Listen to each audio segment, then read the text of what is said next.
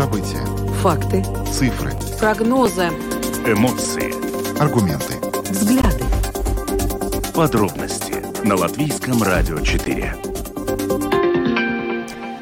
Здравствуйте, в эфире Латвийского радио 4, программа «Подробности». Ее сегодня проведут Наталья Пориета и Юлиана Шкагала. И вначале о тех темах, которые мы сегодня обсудим. Ну, э, конечно же, мы не можем обойти стороной э, вчерашнее радостное событие. Латвийские хоккеисты впервые в матчах чемпионата мира обыграли сборную Чехии э, в овертайме. Последнюю шайбу забили буквально за 44 секунды до окончания дополнительного времени. Социальные сети ликуют на этот счет, и мы сегодня со специалистом поговорим, как сборной Латвии вчера удалось удалось э, достичь э, такого результата? А скажи мне, ты смотрела вчера хоккей? Я-то смотрела. я нет, я очень переживала, поэтому не смотрела. Поэтому э, след, следующим, след, след, следующим звонком мы поговорим, ну не только поэтому, но мы поговорим не только о хоккее сегодня. Латвийский профсоюз работников образования и науки сегодня встречался с представителем Министерства образования и науки. И профсоюз хотел обсудить а, прозрачность финансирования, как Минобразование производил расчет, потому что, ну, вот не совсем понятно, хватит ли выделенных средств на покрытие зарплат педагогов, на то, что было обещано. И мы поговорим сегодня на прямой телефонной связи с главой Латвийского профсоюза Ингой Ванагой. Ну а затем переместимся в Киев. Там э, в ночь на вторник э, прогремела серия громких взрывов. Ее назвали, эту атаку назвали исключительной по своей плотности. Максимальное количество атакующих ракет за кратчайший э, промежуток времени. Сегодня мы свяжемся с жительницей Киева для того, чтобы выяснить, как киевляне пережили эту ночь. Но вот забегая вперед, скажу, что вот э, жительница Киева, с которой мы сегодня свяжемся, сказала, что такого еще не было с начала войны. Также мы послушаем а, комментарий бывшего мэра Риги Нила Ушакова, который он сегодня дал передаче «Домская площадь» сегодня утром. Потери для бюджета Риги 10 миллионов евро. Бюро по борьбе и предотвращению коррупции передало в прокуратуру дело по обвинению бывшего мэра, мэра Риги Нила Ушакова, его заместителя Андреса Америкса и еще нескольких лиц в нанесении вот такого огромного ущерба рижскому самоуправлению. Что же сказал сегодня Нил Ушаков узнаем чуть позже. Видеотрансляцию нашей программы смотрите на домашней странице Латвийского радио 4, LR4.lv, на платформе Rus.LSM.lv и в Фейсбуке на странице Латвийского радио 4 и на странице платформы Rus.LSM. Слушайте записи выпусков программы «Подробности» на крупнейших подкаст-платформах. Ну а далее обо всем по порядку. Самые важные темы дня. Подробности –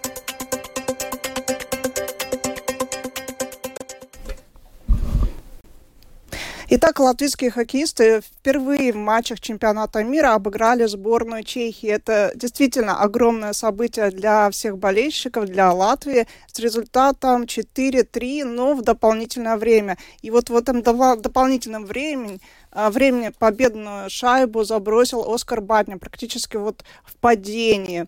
И мы сегодня поговорим о том, как это было с, со спортивным журналистом Янисом Матулисом. Конечно, он следил за, за, за всем матчем и конкретно за этой игрой. Что же там было, Юлиана? Э, да, Янис с нами сейчас на связи. Янис Матулис, спортивный журналист. А, Янис, добрый вечер.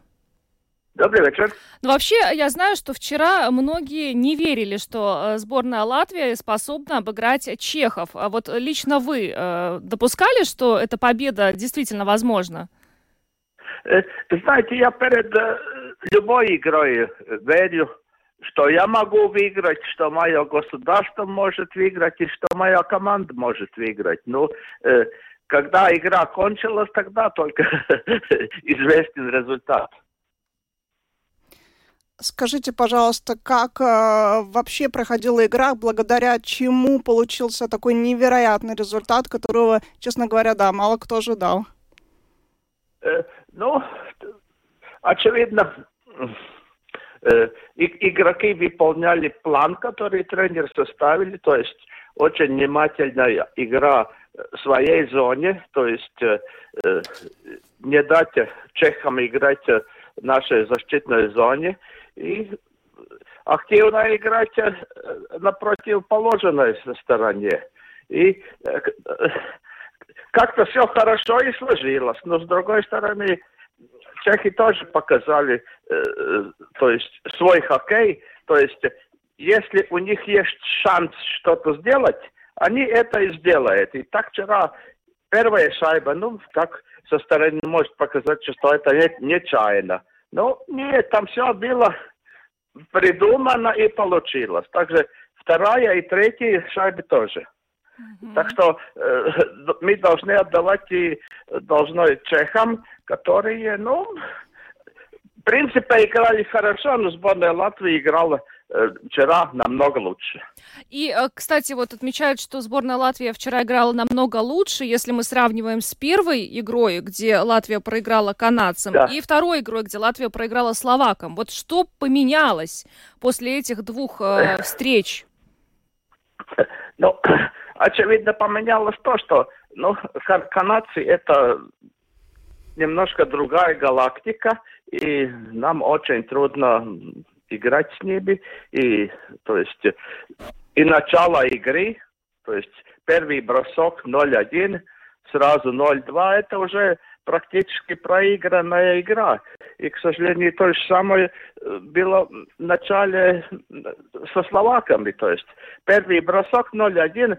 Понимаете, если вы участвуете э, в беге на 100 метров, и если вы э, первые 2-3 метра спотыкнулись, но это уже проигрыш.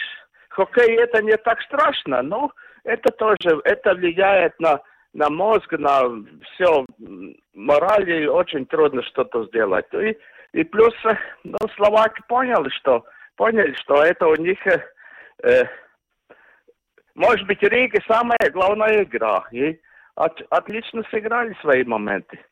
После э, игры главный тренер сборной Латвии Харрис Виталинч э, рассказал, что победа сборной обошлась э, ну, достаточно дорого. Хоккеисты получили, наши хоккеисты получили травмы. Так вот, Андресу Джеринчу прилетела шайба в голову.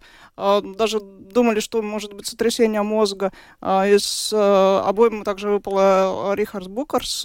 Болинский повредил руку. Ну, в общем, были травмы. Как вы думаете, это означало такой агрессивный стиль игры? Это была задача тренера, либо так вот чехи наступали, и не помешает ли это в дальнейших играх сборной? Знаете, тут э, есть э, два вопроса. Один вопрос, что ну, обычно тренера никогда публично не говорят, э, какую травму кто-то получил. Обычно говорят, что там э, э, верхнюю часть тела или нижнюю часть тела э, травмирована и все. А, а с другой стороны, ну, хоккей все-таки не шашки, и там э, травмы бывают, и они же все, э, как раньше говорили, гладиаторы, и э, я думаю, что ничего не помешает. Если у, у кого-то там э, оторван был палец или что-то такое, тогда это мешает. А так э, это, это все не то, что мелочь, но с этим можно жить и можно играть. И я думаю, что у нас сейчас должны быть три победы подряд. А расскажите, пожалуйста, поподробнее, как, над, кого мы должны обыграть? Э, не слышал. Э, скажите, пожалуйста, вот три победы, это, это вот вы какие победы считаете, кого мы должны да. обыграть? Э, то есть у нас календарь составлен так, что первые три мы играли сильными командами, и потом следующие три, это Норвегия, это наш уровень, потом Словения где-то ниже нас, и Казахстан тоже немножко ниже нас, и и потом последняя игра со Швейцарией, ну, где, может быть, и будет решаться, попадем мы в четвертьфинал или не попадем. А вот если мы обыграем Норвегию, э, Словению, Казахстан и, и плюсуем э, победу над это, Чехией, да, мы не попадаем в четвертьфинал? Это ничего пока не дает. Если э, я уже посчитал, что э, мы тогда наберем 11 очков, а у четырех команд будет больше что очень, мы, мы должны тогда ждать, что там Словакии спотыкнуться там э, со, с Норвегами или с Казахстаном или со Словенией. Ну, это маловероятно. Нет ли такого прессинга на сборную, что теперь от них ожидают только победы? Если уж с Чехов победили, то дальше пойдет да, по да. маслу. Ну, понимаете, очевидно, это я такой немножко э, прагматик и говорю такие вещи, которые, может быть, э, не надо говорить. В принципе, мы должны, любители, должны радоваться. То есть хорошая игра, победа, хорошая погода, там играет рок-группы, можно пиво выпить. Все хорошо, надо жизни радоваться. И если хоккей, хоккей дает эту возможность, ну тогда только вперед. Ну что ж, Яни, спасибо вам большое за комментарий. Янис Матулис, спортивный журналист, был с нами на связи. Благодарим вас еще раз и а, хорошего вечера. Мы тоже, как и вы, желаем а, победы нашей сборной. Спасибо вам еще раз. Спасибо и удачи вам. Спасибо. Ну, значит, э, получается, у нас Швейцария это такой вот решающий переломный момент. Но Будешь хочется... смотреть? Конечно, я все игры смотрю сборной Латвии. Я теперь тоже буду смотреть. Меня вот эта игра вдохновила. Теперь следующую точно буду смотреть и буду ждать победы. На самом деле, вчера атмосфера, вот я смотрела по телевизору, варенье была просто невероятная. Особенно, конечно же, после каждой забитой шайбы э, болельщики радовались. Ну, на самом деле, вчера это было неожиданно, но очень приятно. Игра была очень достойная, такая быстрая, динамичная, было супер. Поэтому теперь вот э, завтра включаем телевизор и болеем. Завтра мы встречаемся с Норвегией. И вот я не смотрели, сказал, что должны побеждать. Обязательно. А эмоции будут выражаться в том числе в социальных сетях, так да. что следим. Да, да, да. Но пока идем дальше. Подробности прямо сейчас.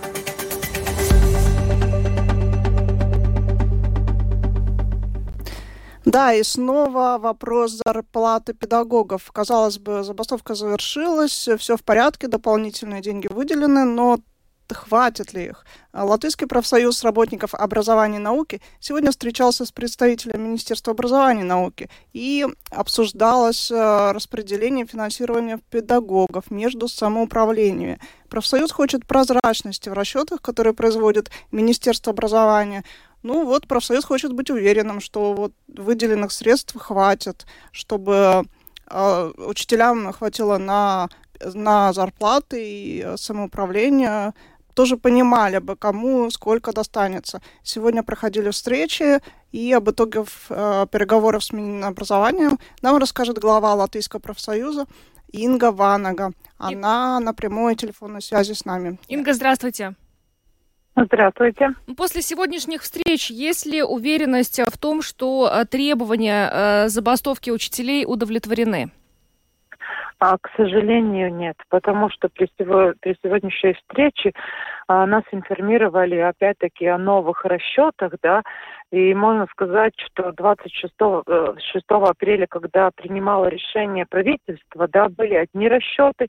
10 а мая, когда мы получили письмо от министерства насчет расчетов, были опять-таки уже другие расчеты. И сегодня при встрече уже опять были другие расчеты. Это только доказывает то, что а, ну, суммы меняются, да, и полагаться все время на такие, такую устную информацию и на данные, которые ну, нам э, так, ну, как, ну, чуть-чуть показывают, да, этого недостаточно. И поэтому мы э, требуем еще дополнительной э, информацию, чтобы мы увидели, э, на, ну, как исполняется договоренности о забастовке в каждом самоуправлении, в каждой сфере образования отдельно сколько полагается для а, графика по повышению зарплат, отдельно сколько полагается для балансирования ставки. На сегодняшние да, переговоры, если мы анализируем, э, опять-таки, имея в виду, что в нашем распоряжении нет точных расчетов, да, э, мы к сожалению, видим, что те деньги, которые обеспечены, в каких-то самоуправлениях можно будет выполнить обе, ну, ну как сказать, ну, а, аспекты соглашения, да, а в каких-то самоуправлениях они должны будут выбирать или ставку повышают, да, или балансир, или, или зарплату повышают, или ставку балансируют, да, э, что в полном объеме не можно будет выполнить. Но, как мы говорим, у нас нет доступности к, к, ну, к, к данным, чтобы мы могли сами посчитать и убедиться, да. А министерство на сегодняшний день, они нам э, такие расчеты в такой детальности не могли обеспечить. Но это противоречит, э, ну, принципам хорошего управления, прозрачности, потому что каждое самоуправление, каждый партнер должен но у него должна быть возможность убедиться на то, чтобы испол исполнилось или нет соглашение э, забастовки, а полагаться э, на только устную информацию министерства и такие окончательные общие расчеты, этого недостаточно. Но ведь э, Министерство образования должно вносить эти данные в государственную информационную систему образования. Почему вам закрыт туда доступ, можете уточнить? А, потому что министерство так решило. Есть другие организации, которым доступна эта база, чтобы они могли убедиться. А, к сожалению, руководство министерства а, нам доступ к этой базе не дают да, мы уже многократно ну, говорили, да, мы, мы считаем, мы знаем, что там есть данные, которые нельзя распространять, но, да, но у нас никогда не было таких проблем.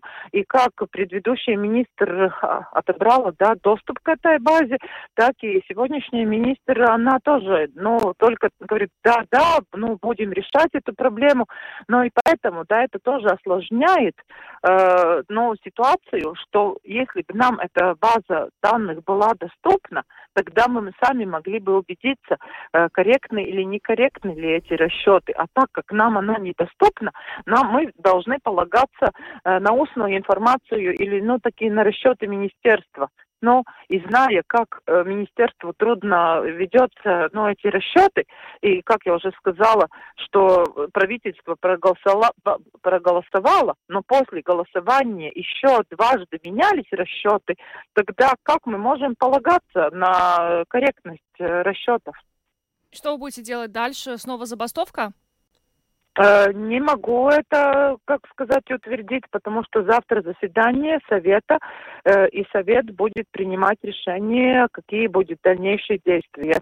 Но то, что мы пойдем до конца, это мы уже изначально сказали, да, то, что должна быть прозрачность в расчетах, то, что должна быть ясность э, педагогам, выполнены или нет в полном объеме соглашения забастовки, это, ну, это, ну, однозначно, да, да, а какие мероприятия будут э, реализованы, э, это слово за советом. Но а... они голосуют, и какой мандат дают члены на местах. А что с Министерством образования? У вас заплани... запланированы какие-то дальнейшие встречи, может быть, там через неделю, или как... есть какие-то даты, какие-то обещания?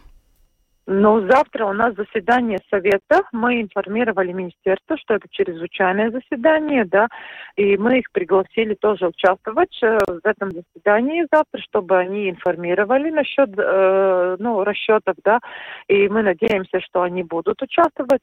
Это будет удаленно, но вот и сегодняшняя встреча была ну, более неформальная рабочая встреча, чтобы, ну, переговорить, где еще какие-то риски видим, да, что еще уточнить, усовершенствовать но, к сожалению, эта дискуссия, э, ну, окончилась э, тем, что ну, ну, у нас они не могли убедить насчет корректности счетов. И завтра, ну, имея в виду ту информацию, которую мы сегодня получили, которую мы завтра получим, э, совет будет принимать решение. Ну что ж, будем следить. Э, спасибо вам большое за комментарий. Инга Ваннага, глава Латвийского профсоюза работников образования и науки, была с нами на связи. Э, хорошего вечера вам. Всего доброго. Всего доброго. Ну, кстати, стоит отметить, что э, министр образования Анда Чакша неоднократно подчеркивала, что требования забастовки педагогов относительно минимальной ставки заработной платы и распределения нагрузки выполнены. Это подтверждают э, расчеты, так как сделан вывод, что требуемое финансирование даже меньше, чем выделено правительством. Это э, слова министра. Но вообще интересно, что дальше будут делать учителя. И не стоит забывать о медиках, которые тоже на прошлой неделе провели акцию протеста. На этой неделе у них тоже встреча, где будет решаться вопрос финансирования. Ну да. В общем, следим за ситуацией и ждем. Конечно, забастовки, думаю, никто не рад на самом деле. Правительство тоже не радо. И все, все хотят как-то этого избежать, но вот каким образом, каким, как, какой ценой, это посмотрим. Пока идем дальше, переместимся в Киев. Латвийское радио 4. Подробности Продолжаем программу подробности на Латвийском радио 4. В ночь на вторник э, в Киеве прогремела серия громких взрывов. Э, сработала система ПВО. Э, по словам главы военной администрации Киева Сергея Попко, была совершена комплексная атака с разных направлений одновременно, и он назвал эту атаку исключительной по своей плотности. Максимальное количество атакующих ракет за кратчайший промежуток времени. Сейчас с нами на прямой связи из Киева по видео связи жительница Киева Наталья Дубров. Наталья, здравствуйте. Здравствуйте. Ну вот сегодня, когда мы с вами э, договаривались об этом интервью, э, вы сказали, что такого не было еще с начала войны. Расскажите, пожалуйста, что вы пережили этой ночью? Э, не было. Немножечко хочу сказать, что киевляне уверены, избалованы результатами работы ПВО. И вот знаете, вот с точки зрения обычного человека, потому что это уже э, восьмой налет, насколько я помню, э, с начала мая месяца. Ну и, как правило, там какие-то там осколки куда-то прилетают, и мало кто ходит и в убежище, и мало кто ходит в метро. Рассказываю вот о себе. В 2.24 у меня стоит приложение тревога, э, э, сигнал тревоги, объявляется воздушная тревога. А я себе в кровати, собственно, и думаю. И при этом же у нас же э, в телеграм-каналах, у нас и каналы ПВО, там, и другие там, и официальные в том числе каналы Киевской городской администрации, то есть информация, что это не, не беспилотники, не БПЛА, а это ракеты. Я вижу, я читаю, что это ракеты, но я э, настолько уверена в нашем ПВО, что я думаю, да. Э, и проходит где-то, наверное, полчаса, я слышу взрывы. Но взрывы далеко, но я по-прежнему как-то думаю, что это все как-то, ну, как-то нам... Потому что очень часто сбивали это все даже на подлете к Киеву. В Киевской области до Киева даже не долетало. Бывало такое, что эм, обломки беспилотников просто находили в Киевской области. Киевляне даже не слышали ничего хотя летели они на Киев. Но в 3 часа ночи, где-то начало четвертого, а, вдруг началось, взрывы начались одновременно со всех сторон, и я такого не помню. И без перерыва, и рядом, причем рядом орет сигнализация от машин, а, сотрясается дом. Ну, то есть я выскочила в коридор, у меня две несущие стены, у меня с соседями блок. Ну, я, естественно, я в пижаме, ну, я не одетая спала, как в начале войны, а, расслабленная уже была к этому моменту в пижаме. А, выскакиваю, натыкаюсь на соседей, которые в трусах просто реально, и говорят, типа, ну, ничего, ничего, заходите, заходите, мы отвернемся, ничего страшного. А, слышу, в лифте кто-то спускается с детьми, дети рыдают, потому, ну, тишина же хотя лифтом пользоваться нельзя. мой кот вот, как животное реагирует, потому что у нас обломки попали в зоопарк, я не знаю, что там с животными, ну, они не пострадали, там деревья только, ну, немножечко порезало, но сам звук и перепуг. А потому что мой кот раньше при взрывах, вот, ну, как бы, чтобы сравнить, да, как это было раньше, в начале войны он прыгал на подоконник, он молодой, ему там, типа, интересно, что происходит. И вдруг я смотрю, мой кот, он становится в два раза, полтора раза больше, у него такой ирокез на спине, вот так вот шерсть стоит, у него становится огромный хвост, как у лемура, и он прижимается, он ищет, я в блок, он за мной в блок, там соседи, он к соседям в квартиру, потому что они пошли за стульями, за какими-то халатами, думал, видимо, там тише, это все громыхает, это все взрывается, и самый ужас в том, что это долго было. Это было долго, и ты понимаешь, что в убежище уже тебе бежать, ну, это уже поздно. Или надо было раньше идти, но выходить на улицу, ну, немножечко странно, потому что это еще более опасно. Хотя рассказывали люди, что бежали в метро. Люди бежали в метро. Но я не знаю, честно говоря, кто... У нас немножко проблема со связью. Понимает эти все прилеты, Да. все такое, чтобы не помогать. Алло. Да, мы вас э, Подвисло. плохо слышим, что-то подвисло, да, но вот сейчас вроде бы звук есть, да. Отвисла, да. Мгм. А, вот, и я даже не могу понять, как это можно снять. Э, вот, э, это значит подойти к окну. Окно это самое небезопасное место, потому что даже если это взрывная волна, даже не в том, что дело, что ракета прилетит, даже если ПВО, это может быть какой-то обломок, и очень многие люди получают ранения просто из-за стекол. Сегодня утром, ну, по- поспала я, наверное, минут 30, наверное, 40, точно так же, как и весь Киев. Ну, весь Киев сегодня не спал, и весь Киев сегодня содр- содрогался всю ночь. В метро, э, в кофейне я пила кофе утром, везде все говорят только о взрывах, везде. Э, пришла на работу, такие же как лю- люди, как я, с синяками под глазами, с, с красными глазами, а, э, руки трясутся, какое-то такое, ну, как сказать, стрессово, не могу сказать даже, что, что прибитое, ну, какое-то взведен, вот правильное слово, взведенное состояние очень у многих. Вот. И ну, как бы, никто же не понимает, да, дальше так будет или, или дальше так не будет, или... Ну, понятно, что это работа ПВО, но все равно есть какие-то вот последствия, и, и на каждую ночь э, в укрытие, в общем-то, знаете, бывает, спустишься в укрытие, а ничего даже слышно не было, и думаешь, а, можно было не спускаться.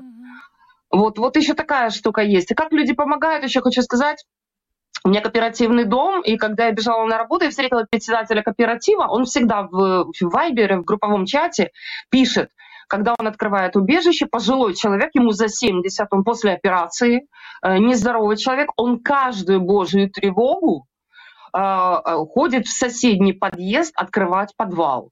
Каждую божью тревогу. И он пишет, типа, в Вайбере пишет, и вот он меня сегодня встретил отчитывал, что типа я вас прошу, у нас кто-то, а это нужно идти в другой подъезд, а, кто-то из соседей, я даже не знаю к своему стыду, кто там живет, на первом этаже а, отдал квартиру, люди уехали под убежище чтобы люди из нашего подъезда не бегали в соседний подъезд по улице, что могли просто спуститься вниз и вот э, находиться на первом этаже, потому что это все-таки безопаснее, чем так, как я живу, скажем так, на восьмом, на предпоследнем этаже. Тем более, что вот у меня и уже балкон поврежденный, была уже история со сколком, с, с перелетом. Ну, вот такие вот впечатления вот у киевлян. Ну, у большинства киевлян вот такое. У нас э, писали, что Киевская городская военная администрация призывала сохранять спокойствие и не покидать укрытий. А как вас предупреждают? Вот обычно, если объявляется воздушная тревога, как вас предупреж- предупреждают? Как вы знаете, что вам именно делать? А, Ну, во-первых, практически у всех сейчас, мне кажется, нет человека, у которого на телефоне не стоит приложение «Тревога». А, Потому что с этим связана и работа, если это, допустим, дневное рабочее время, и работа э, там каких-то общественных мест, э, работа городского транспорта, потому что э, не ходит городской, допустим, метро и автобусы. Метро там, где открытые участки, оно не ходит, оно не работает. А, Потом не работают спортклубы, не работают там торгово-развлекательные центры. Ну вот, ну вот и поэтому, ну вот я работаю в театре, у нас перерывают спектакли, люди идут в убежище. Ну то есть без этого, в принципе, сейчас жить в Украине невозможно. Поэтому, мне кажется, у каждого стоит эта тревога. И на улице, конечно, включают сигнал воздушной тревоги, но на телефоне это приложение тревога, даже если вы поставите режим не беспокоить, даже если вы поставите беззвучный режим, у вас этот сигнал все равно будет срабатывать, он достаточно громкий, Э, идет два сигнала воя этого сирены, а потом, типа, увага, увага, оголошена повітряна тривога. Точно так же отбой. То есть об отбое тоже говорят э, вот вслух, это приложение рассказывает. У всех, э, ну я не знаю человека, у которого ну, нет этого приложения. Хотя я говорю, что включают все равно на улицах, оно, ну, мало ли, пожилые люди могут иметь кнопочные телефоны и не, не иметь возможности установить. Вот они это узнают из э, сигналов, которые звучат на улице. Ну что ж, Наталья, большое вам спасибо, что вышли с нами на связь. Э, берегите себя. Все-таки надеемся, что таких атак больше не повторится. Надежда, конечно, такая прозрачная, но держим кулаки, чтобы такого не Держитесь, берегите Спасибо себя. вам большое. Да. Наталья Дуброва, жительница Спасибо. Киева, была с нами на видеосвязи. Спасибо. А, Ну и, кстати, вот мэр Киева Виталий Кличко сообщил, что э, трое пострадавших в результате Всё-таки, да? попадания, попадания этих осколков Мгм. от э, ракет э, есть, да. При, А, при этом украинская сторона сообщала тоже, что обстрел Киева стоил России более 119 ми- миллион, миллионов долларов. То есть вот каждая из ракет «Кинжал» даже оценивается в около 10 миллионов долларов. То есть, ну, это такая тоже беспрецедентный, дорогой обстрел, который, ну, вот, честно говоря, непонятно, что принес э, российскому агрессору. Ну, Ну, 18, 18 ракет в целом было выпущено по Киеву, и нынешняя воздушная атака на столицу Украины восьмая с начала мая. А, будем надеяться все-таки, что не повторится, но э, да, как ты сказала, такая достаточно прозрачная. Ну да, тут еще ожидается визит э, э, спецпредставителя Китая в э, Киев. Вскоре, 16 мая, приедет Ли Хуэй. Он отвечает за вопросы Евро- Евразии. Евразии. Э, Вот. И он пробудет э, в Украине два дня, так что, ну, честно говоря, да, посмотрим, как будет реагировать Россия. Может быть, вот эта атака тоже была таким, как, скажем, таким в кавычках приветствием Мгм. Китаю. А, Ну что ж, идем дальше. Возвращаемся к местной повестке. Самые актуальные темы дня. Подробности. КНАП э, передал в Генпрокуратуру дело по обвинению бывшего мэра Риги Нила Ушакова, его тогдашнего заместителя Андреса Америкса и еще нескольких лиц в причинении ущерба в размере около 10 миллионов евро рижскому самоуправлению. А, В частности, э, полученные в ходе расследования КНАП доказательства свидетельствуют, что бывший мэр Риги и его заместитель, используя свое служебное положение руководящих работников самоуправления, потребовали крупную взятку от физического лица промежуточного владельца компании по пассажирским перевозкам микроавтобусами. И э, соглашение, э, как э, указывает КНАП, предусматривало э, внесение изменений в нормативные акты, чтобы вышеупомянутая компания могла получать от Рижской думы через капитальное общество платежи за перевозку пассажиров по сниженным тарифам, а 30% этих доходов ежемесячно выплачивались наличными в качестве взятки председателю Рижской думы и его заместителю. Ну да, Ушаков называет эти обвинения абсолютным абсурдом. Вот, и он говорит, что он до сих пор не получил официальных документов о передаче дела в прокуратуру. Ну, что именно он сказал а, по поводу обвинений, которые выдвинуты против него, мы послушаем а, в записи из Домской площади, которую он дал интервью сегодня утром. Если говорить о сути обвинений, а точно правильно будет, э, точнее выражаться подозрений, э, непонятно, о чем идет речь. Я по-прежнему не получил э, официальных документов о передаче дела в прокуратуру, поэтому то, о чем мы сейчас будем говорить, и то, что буду комментировать, это, конечно, в значительной степени комментировать то, что было в СМИ, где были пресс-релизы, где были картинки в социальных сетях, где описывался ход этого расследования. И здесь получается следующее. Дело передано в прокуратуру, и при этом, как вы сами сказали, и как говорилось э, в публичной информации, подчеркнуто идет речь о нанесенных убытках. Больше 10 миллионов. Это, конечно, абсолютная неправда. Это, даже если выражаться не дипломатично, это близко к тому, чтобы это можно было назвать ложью. Потому что если самоуправление предоставляет своим жителям какие-то услуги, это расходы. Это не убытки, не ущерб. И в Риге пенсионеры и школьники, они пользовались скидками во всех видах общественного транспорта, включая маршрутки. А Дума это компенсировала, и что очень важно подчеркнуть, компенсировала по единому тарифу. 1 евро 15 евроцентов и в трамваях, и в троллейбусах, и, соответственно, в микроавтобусах, которые предоставляли услуги повышенного комфорта. Компенсация была по единому тарифу 1,15. Юрмала компенсирует э, для жителей своего города бесплатные поездки в пассажиры Вилценс. Нынешняя Дума только что была для примера информация, рекламы, что на праздник песни участникам праздника э, песни будут предоставляться проездные билеты на 10 дней за 10 евро. Понятно, что в этой ситуации тоже нужно будет компенсировать, потому что это дополнительные расходы. Господин Ушаков, вы накануне да. говорили о неком политическом э, следе. В чем, на ваш взгляд, он может заключаться, если вы уже с 2019 э, года чаще работаете в Брюсселе, чем бываете здесь в Риге? Вот, и здесь мы как раз и переходим, почему я так подробно рассказывал вам про э, систему с эм, э, расходами или ущербом, потому что передача дела в прокуратуру, на мой взгляд, не была бы возможна, если бы Рижская дума не подала документы о том, что Думе был нанесен ущерб. При этом то, о чем мы говорим, ущерба не может быть по определению. И это все может означать, что руководство Рижской думы, или мэр или вице-мэр Кирсис – я этого не исключаю, соучаствовали или в даче ложных показаний, по-простому выражаясь, клевета и лжесвидетельства. И не исключено, что речь идет о подлоге документов. Если отвечать на ваш вопрос о мотивах, да, с одной стороны, с 2019 года я не являюсь э, депутатом Рижской думы. И с 2019 года все время повторяемая присказка, что э, виноват Ушаков в том, что происходит или не происходит в городе, она, наверное, перестает работать или работает менее эффективно. Впереди следующие муниципальные выборы, поэтому, на мой взгляд, именно политических мотивов у нынешнего руководства Рижской думы таким образом способствовать продвижению политического уголовного процесса, ну, мотивы у них в этой ситуации есть. И мне, скорее всего, в этой глядя ситуации... на один из... Можно, можно завершу да. один... Э, Хорошо. Завершу, да. И в этой ситуации я не могу исключать того, что мне не исключено придется обращаться в правоохранительные органы против нынешнего руководства Рижской думы.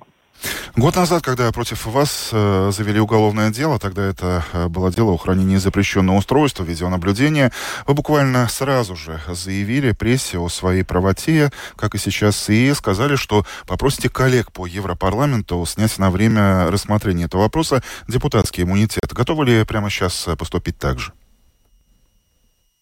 Если прокуратура решит обратиться в Европейский парламент снятии иммунитета, то я сделаю две вещи. Во-первых, я очень подробно расскажу о том, что происходит, насколько это политизированный процесс, точно так же, как это было в прошлый раз, когда речь шла о так называемом э, видеоустройстве.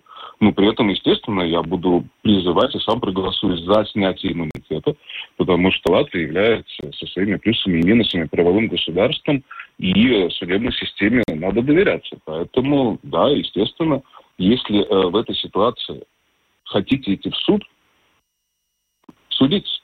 Я не сомневаюсь в том, что я и в этот раз выиграю. Мне жалко, мне жаль э, близких, мне жаль семью, которым придется опять э, это время переживать и следить за тем, что происходит. Но судебного разбирательства я не боюсь. Ну и последний вопрос, господин Ушаков. Я обратил внимание на то, что вы очень э, активно стали в последнее время в социальных сетях, и очень много последних постов именно о рижских городских делах. Вы начали готовиться к муниципальным выборам 2025 года? С прицелом на Рижскую думу опять? Я вам могу повторить все то же самое, что я говорил, предположим, осенью, это был прошлый год, я говорил с вашими коллегами с Латвийского радио 4 о том, что я не исключаю такой возможности для того, чтобы говорить о любом участии э, во внутренней политике э, человеку, который занимает определенную должность и участвует в выборах, было бы правильно получить оценку за то, что он делает сейчас. То есть это выборы 2024 года.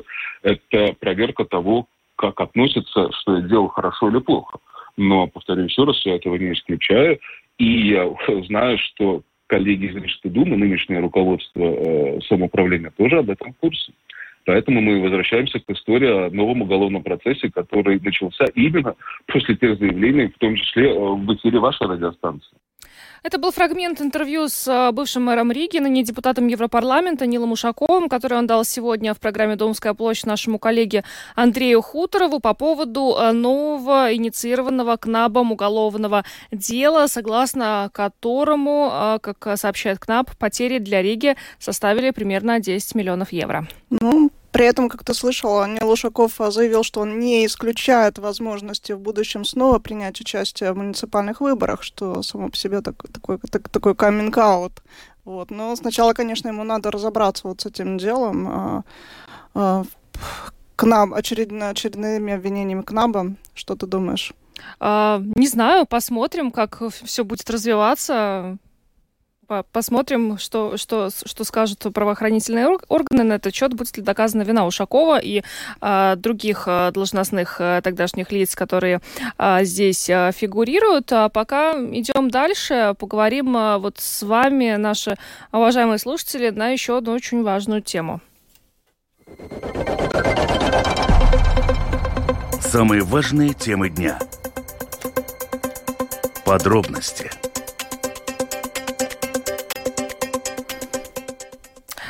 в Латвии обсуждается возможность запретить э, продавать алкоголь в супермаркетах э, только в специальных магазинах, как, например, это происходит сейчас в Швеции. С таким э, призывом на заседании одной из комиссий Сейма выступила нарколог Астрида Стирна. Ну, я бы не сказала, что это прямо настолько обсуждается. Я думаю, что это одна из идей, но она, несомненно, интересная, потому что э, действительно алкоголизм – это очень большая проблема, и наркологи бьют тревогу а, они считают, что следует прекратить продажу алкоголя да, в супермаркетах и вот э, ограничиться не только запретом на ну, уменьшением, скажем, рекламы на алкоголь, но также переместить его в такие специализированные магазины, которые, например, вот есть в Швеции. Это была в Швеции? Да, была в Швеции, и там действительно нельзя купить алкоголь, только в специальных Не, ну можно, там можно там пиво, что-то такое более слабое можно купить, да, вот более крепкий алкоголь можно только в, так, в таких специализированных магазинах, которые, кстати, государственные, а не частные. То есть они а, эти компании не получают прибыли и не заинтересованы в росте продаж. И государственные такие вот магазины, они закрыты по ночам и по воскресеньям, а в субботу они работают только полдня. И также им запрещено устраивать такие скидочные акции. Ну, то есть совершенно что-то такое для нас, наверное, Новое. странное. Да, ну поэтому мы сегодня эту тему решили обсудить э, с вами. Как вы относитесь к идее перенести продажу алкоголя в специальные магазины? Звоните прямо сейчас по телефону 67227-440 э, и можете писать нам на WhatsApp по телефону 2804-0424. Э, нужно ли переносить алкоголь в специальные магазины, запретить продажу в супермаркетах? Интересно ваше мнение на сей счет. Главное, Поможет ли это бороться с алкоголизмом? Да. Ждем пока звонков. Э, Кассиры, ну... кстати, не продают там алкоголь покупателям моложе 20 лет, так что один запрет еще может повлечь за собой еще другие запреты. Вот. Да, э, есть у нас звонок. Здравствуйте, слушаем вас. Доброе утро. Не поможет. Я помню антиалкогольную кампанию Горбачев, которую устроил. Так магазины были открыты в определенное время, все, но все знали, где можно купить водку, где можно купить крутку, где самогон, и это фигурировало в очень больших количествах. Ага. Скорее всего, будет просто ущерб магазинам. Спасибо. Спасибо за ваше мнение. Еще звонок примем. А, здравствуйте.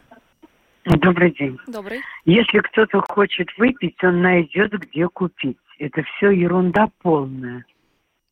Понятно. Спасибо. То есть, то есть, э, да, наша, наша служительница предполагает, что это э, будет мотивировать развиваться теневую зону экономики. Так называемые точки. Да. А, здравствуйте, слушаем вас. Ну да, раз уже озвучили эту мысль насчет теневых точек, может быть, попытаюсь быть не совсем банальным. Ну, я довольно старый человек, мне 40 лет уже, да, я помню еще 90-е годы. Не старый, ну правда. Нет, неизменно это все будет, естественно, перемещаться в руки бандюков, э, денежный поток вместо налогов. Но речь о другом.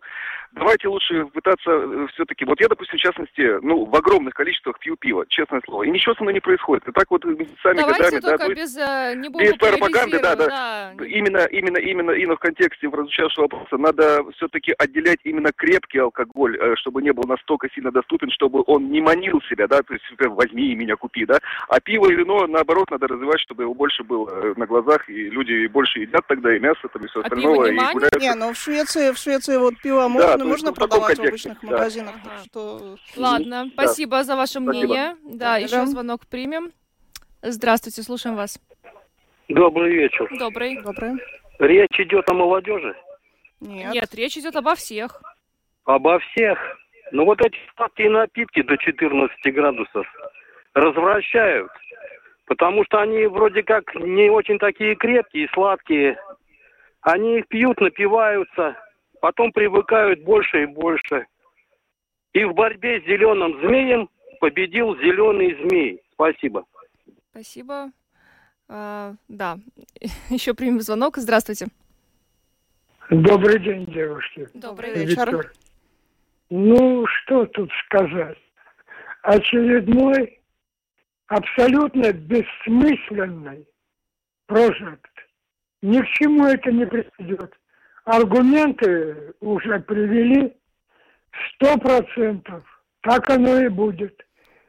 И магазинам убыток, безусловно. И никого это не спасет. А что а спасет? А что спасет, вот, а то... с вашей точки зрения? А, а видите ли, в чем дело? Никто не ищет причину алкоголизма. А это причины социальные. Так что они не с того края берутся. И будет результат, как всегда. Что с борьба с курением, что с алкоголизмом. Одно и то же. И ведь э, за наркотики почему-то эта дама, инициатор инициативы, не берется. А не, ну них... почему же? Это просто была инициатива, потому что обсуждалось. Ну, у них такое же безденежье. У них такое же безденежье, они уже плачут. Работать не могут, новые методы применять не могут, технологии применять не могут. Спасибо. Обучение не идет. Спасибо, за ваш звонок. Да. Мы ну, поняли, значит, надо повышать э, уровень жизни в стране, а вот потом подтянется и сознание общества. Да, ну, звонков много, к сожалению, времени у нас больше нет а, для того, чтобы их принять, но э, такой вот э, сухой остаток. Э, делаем вывод, наши слушатели считают, что э, не поможет это в борьбе с алкоголизмом. Ну, люди переживают, да, за торговцев, э, которые, которые потерпят убытки и считают, считают, что нужно поднимать уровень жизни в стране, а дальше уже должно стать лучше. Что ж, э, спасибо всем, кто сегодня принял участие в нашем опросе. На этом программу подробности мы завершаем. С вами сегодня были Наталья Порета и Ильяна Шкагала. Звукооператор Уна Гулба, видеооператор Роман Жуков. Всем хорошего вечера и до завтра. Удачи.